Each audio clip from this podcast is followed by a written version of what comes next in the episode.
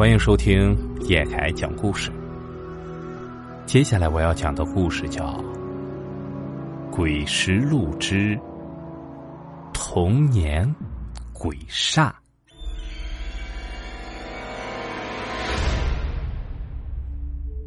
这件事儿啊，发生在上世纪九十年代初，是我童年难以抹去的一段恐怖阴影。那时候我只有十一二岁，正是整天贪玩不知道四六的年纪。我几乎每个周末都会去一个叫锵锵的同学家，跟他一起打游戏。不过那时候啊，车少，坏人也少，父母也不担心。我们小时候啊，并没有现在的大型网络游戏，有的只是插卡连接电视的过关游戏。但那也是我们童年里最奢侈的娱乐项目，并不是每家都有的。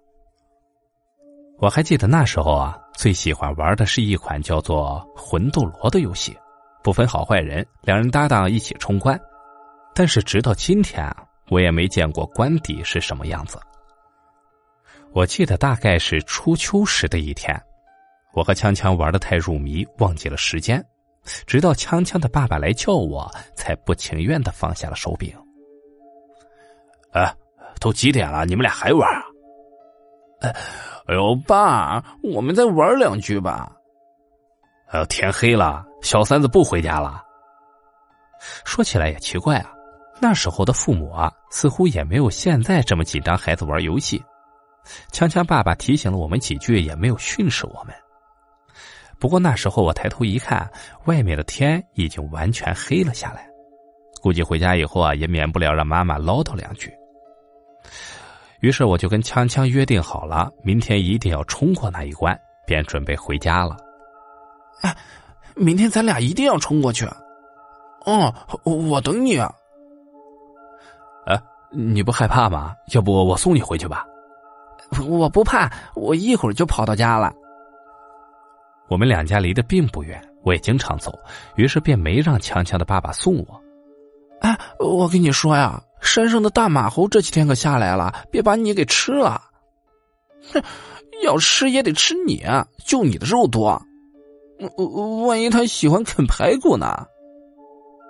我知道这是锵锵那个家伙又在故意吓我，我怎么会示弱？朝着他做了个鬼脸，转身就往家走去。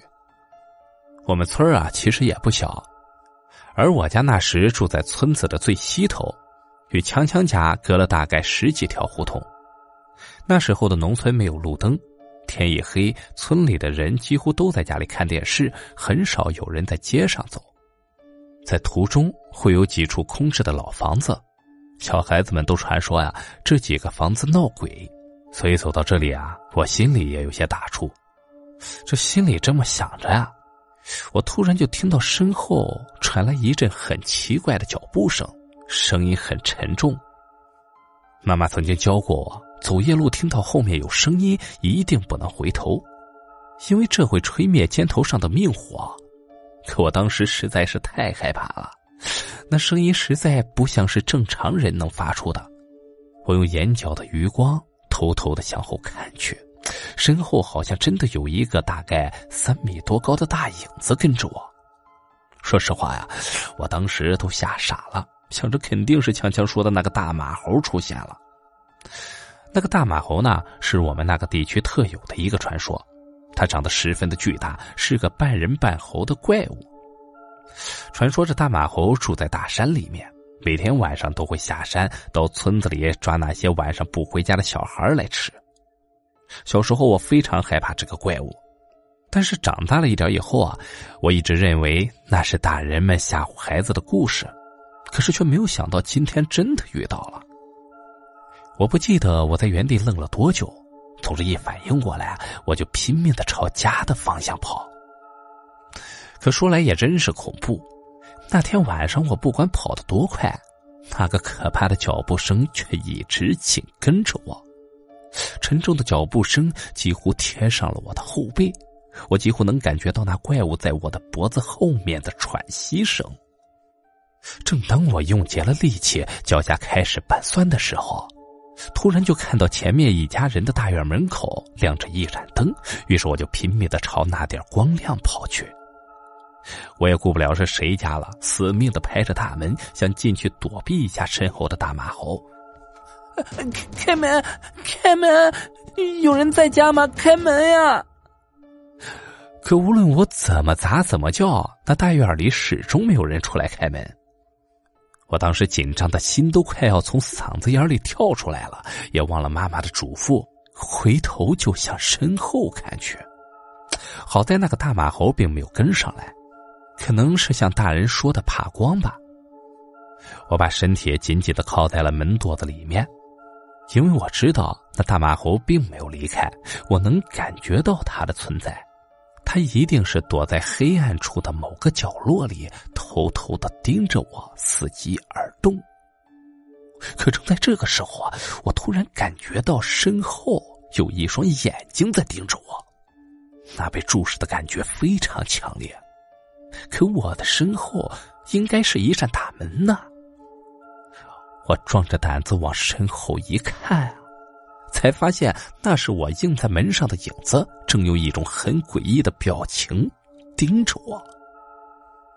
我不知道自己的影子怎么会变成了这么可怕的样子。我已经不敢再躲在那大门前了，拼命的就朝家里跑去。可那背后被人死死盯着的感觉却依然存在。我知道。我这次死活也甩不掉了，因为那正是我自己的影子。没命的跑了一段距离，我的脚步越来越沉重，好像是有一双大手拽着我的脚脖子。我回头一看，那影子已经从地面上站了起来，就像个怪物一样朝我扑了过来。而且可能是因为影子已经停了下来，我的脚已经迈不开步子了，根本无法前进。强大的惯性让我的身体一下向前扑倒，摔在了地上。哎呀，哎呀！这一跤啊，可把我摔得不轻，眼前一黑，顿时有无数的金星在眼前乱晃。可这样我也没敢停止动作，马上一翻身爬起来，紧张的朝身后看去。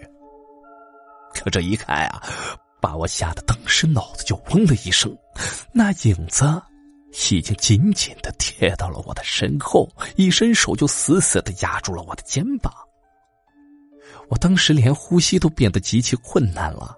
随着我恐惧的增加，那影子也在变大，而且越变越大，像一面黑色的大墙一样，触天触地的压在我的面前。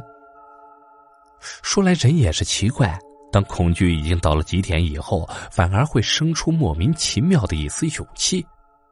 我当时是管不了那么多了，顺手捡起地上的东西，就朝着那个大影子扔了过去。说实话呀，我当时并不知道我扔出去的是什么东西，但是却挺管用，瞬间就把那大黑影子砸出了一个破洞。我一看有点作用，马上又是几块东西朝他扔了出去。那大黑影子不知道是什么变的，像雾也像烟，被打到的地方就散开了。现在说来啊，有些可笑，但当时我的脑海里一下就闪现出了张嘎、海娃等很多小英雄的形象，勇气一下子就鼓了起来。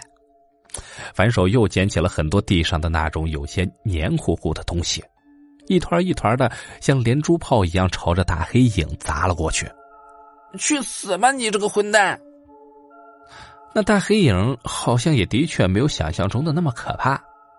很快，几处中招的地方就散开了，慢慢的越砸越多，那黑影最后变成了一缕一缕黑烟，四下飘散了。